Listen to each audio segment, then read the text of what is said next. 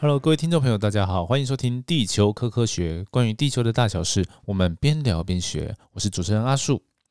今天是我们开春后的第二集啊。哦，那上一集就是，其实我这礼拜本来没有要放那么多啊，放放上礼上礼拜那一集放了就结束，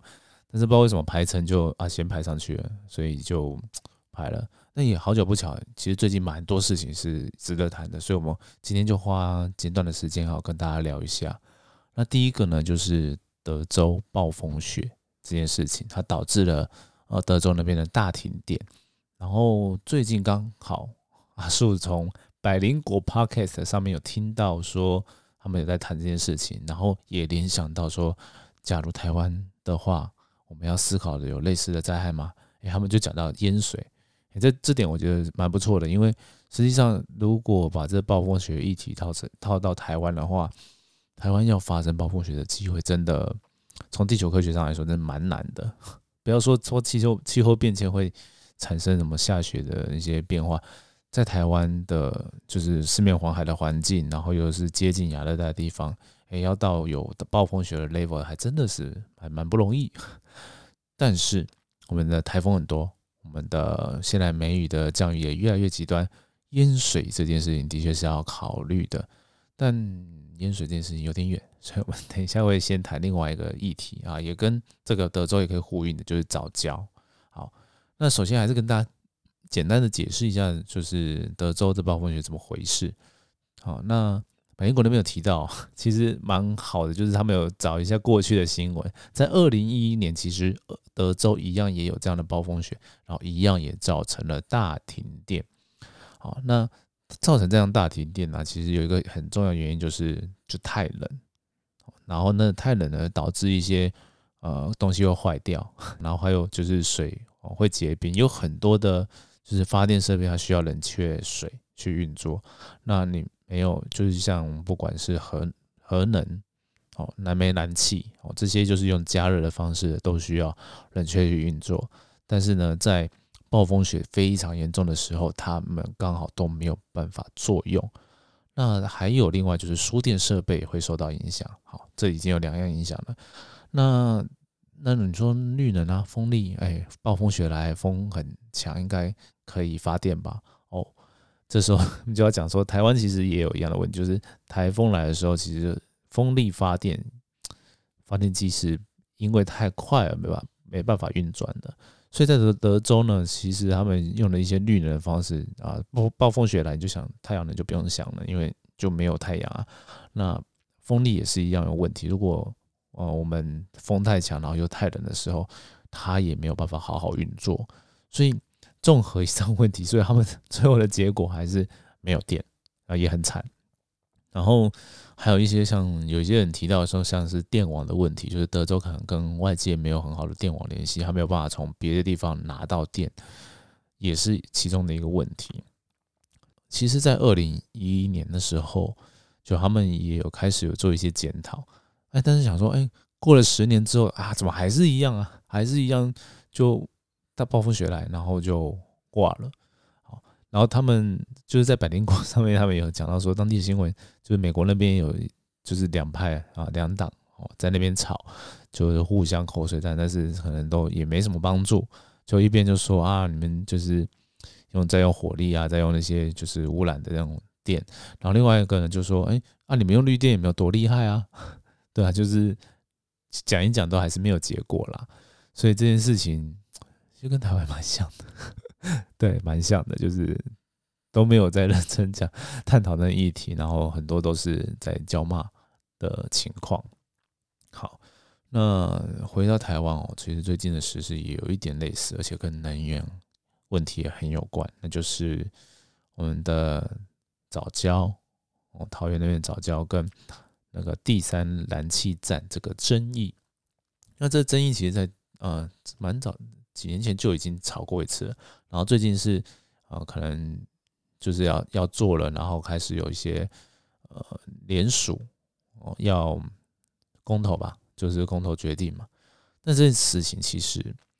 从阿叔的角度来看哦，其实我我真的不会给说 到底是哎说就是非黑即白有哪边比较不好，不是因为我要闪哦，是因为这件事情真的是一个很复杂的议题哦。举个例来说，就是我们要好，我们今天好不要了这个东西，那真的到时候啊就真的没有燃气站，然后没有多的那些燃气体，然后可以让我们发电的时候，就真的缺电了。好，那这时候就好像就有人说，哎，缺电到底是谁的错？然后就有人说，哎，啊你就是核电那么好用，啊现在就是要走非核家园，哦，就是赞成核能就会这样讲嘛。对，那反过来说，一样也是，就是环保也是有一些说法，就是说，哎，我们用绿电还是可以去解决，但实际上目前就是没有办法，然后绿电没办法补上这样的缺口，短时间啊，然后燃燃气接收站的其他的方案也很难。好那这时候就是你真的要怪当初吗，或是怎么样？其实是一个很很难解的问题。所以我要讲的其实就是，我不要讲，现在不是要评论说谁怎么样，谁谁怎么样哈，不管是蓝或绿都一样。就是我们在思考这个能源的问题的时候，常常真的需要把呃眼光哦去放在比较远的地方。那这些地方就不出名，也不是，是因为。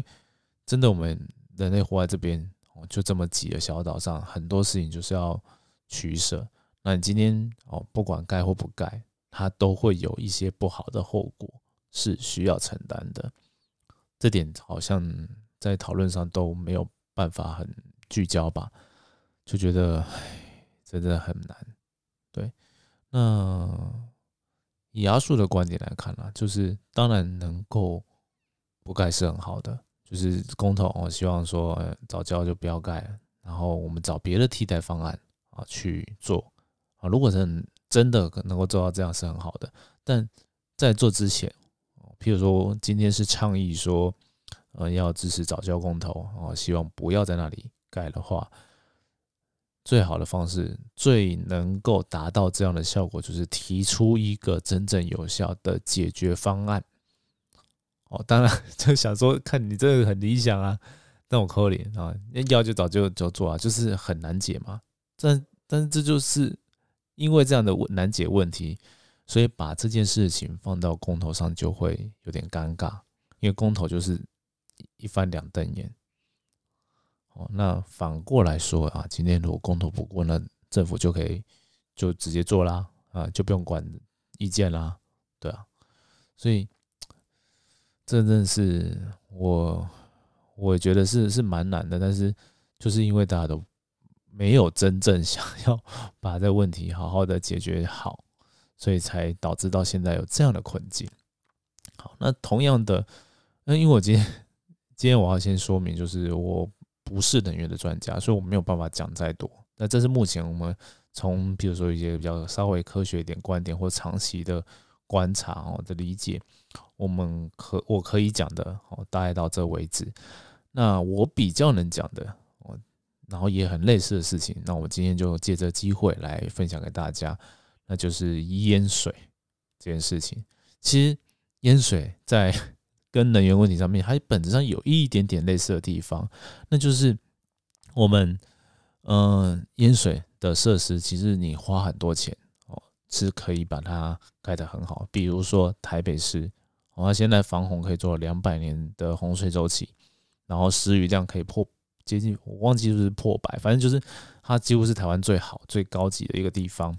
好，那但是我们可以把台湾所有地方都变这样吗？哎，不可能啊。那如果以长期来说，整个台湾很多地方都还是有淹水潜势的地方，该怎么解决？好，那阿树在过去啊，在那个联合名人堂，然后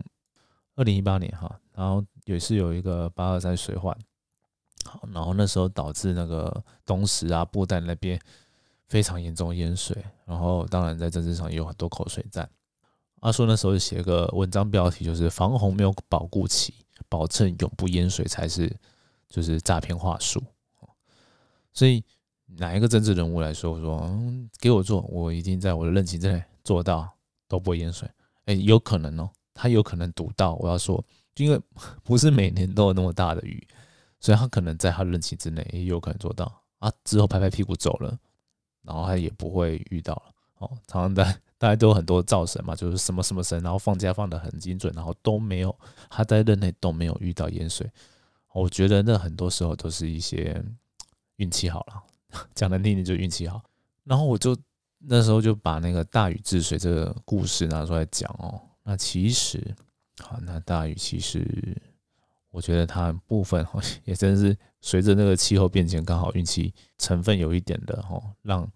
他能够好像能够完全的治水，然后成为史书上很重要的人。好，那在真的在气候研究上有类似的观点啊，就是那个气候变迁的确是在那时候开始变得比较好啊，比较不容易呃下狂风暴雨哦淹水的情况。好，那这有点扯远了。回到今天的主题啊，就是哦，其实这种自然的灾害要防治，其实很不容易。以就是百灵果他们在节目上有聊到说，这三重泸州了啊，然后阿叔住的三重，在过去其实曾经也有一段时间是淹水非常严重的。那不要说这地方，其实台北很多地方都有这样的经验。好，比如说像社子岛啊，啊，像戏子啊。那以三重泸州我们这边来说啊，其实很重要的一些设施，比如二重疏洪道，比如翡翠水库，啊，这两个什么功能呢？二重疏洪道就是盖了一条超大的水道，啊，平常就是清水公园，好，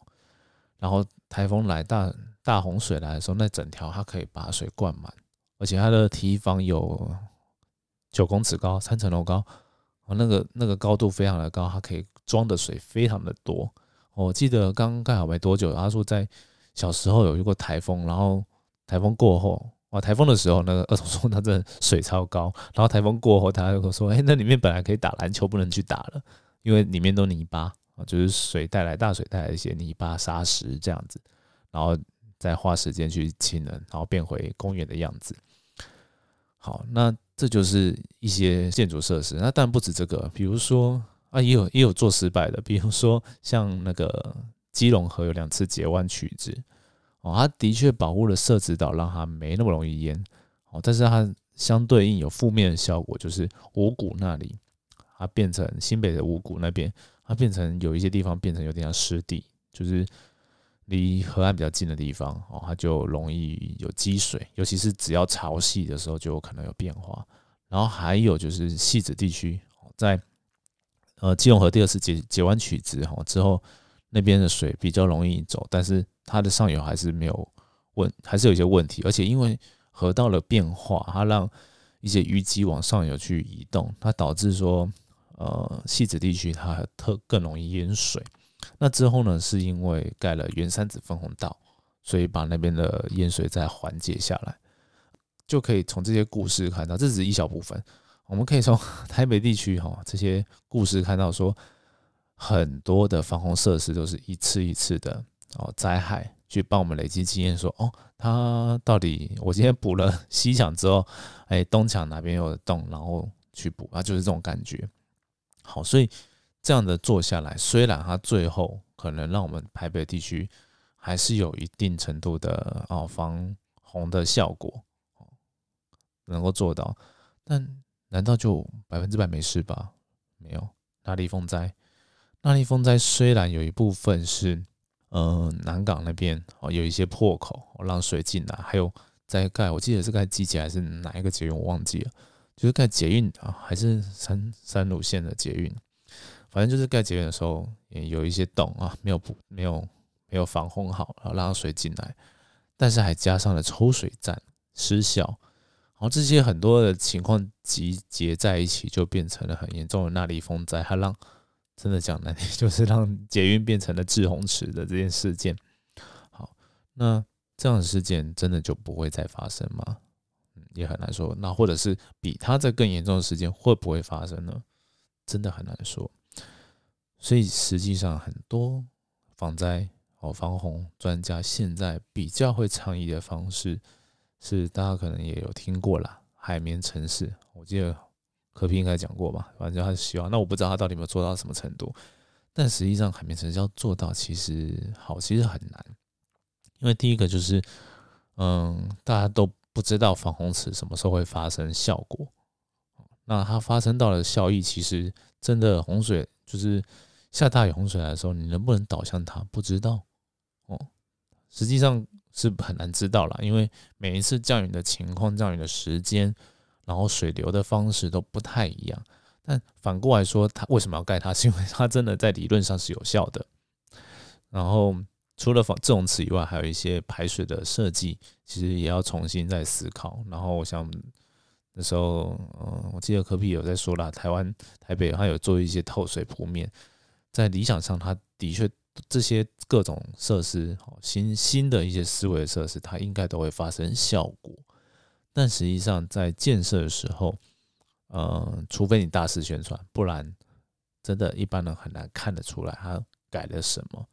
反而 我们去做一些，呃，以河川啊去多做护坡啊，做一些整治，让它看起来好像比较好的时候，是民众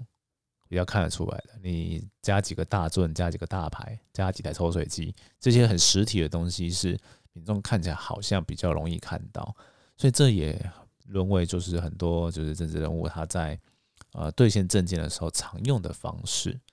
好，但是。它到底是不是真的有效吗？还是不知道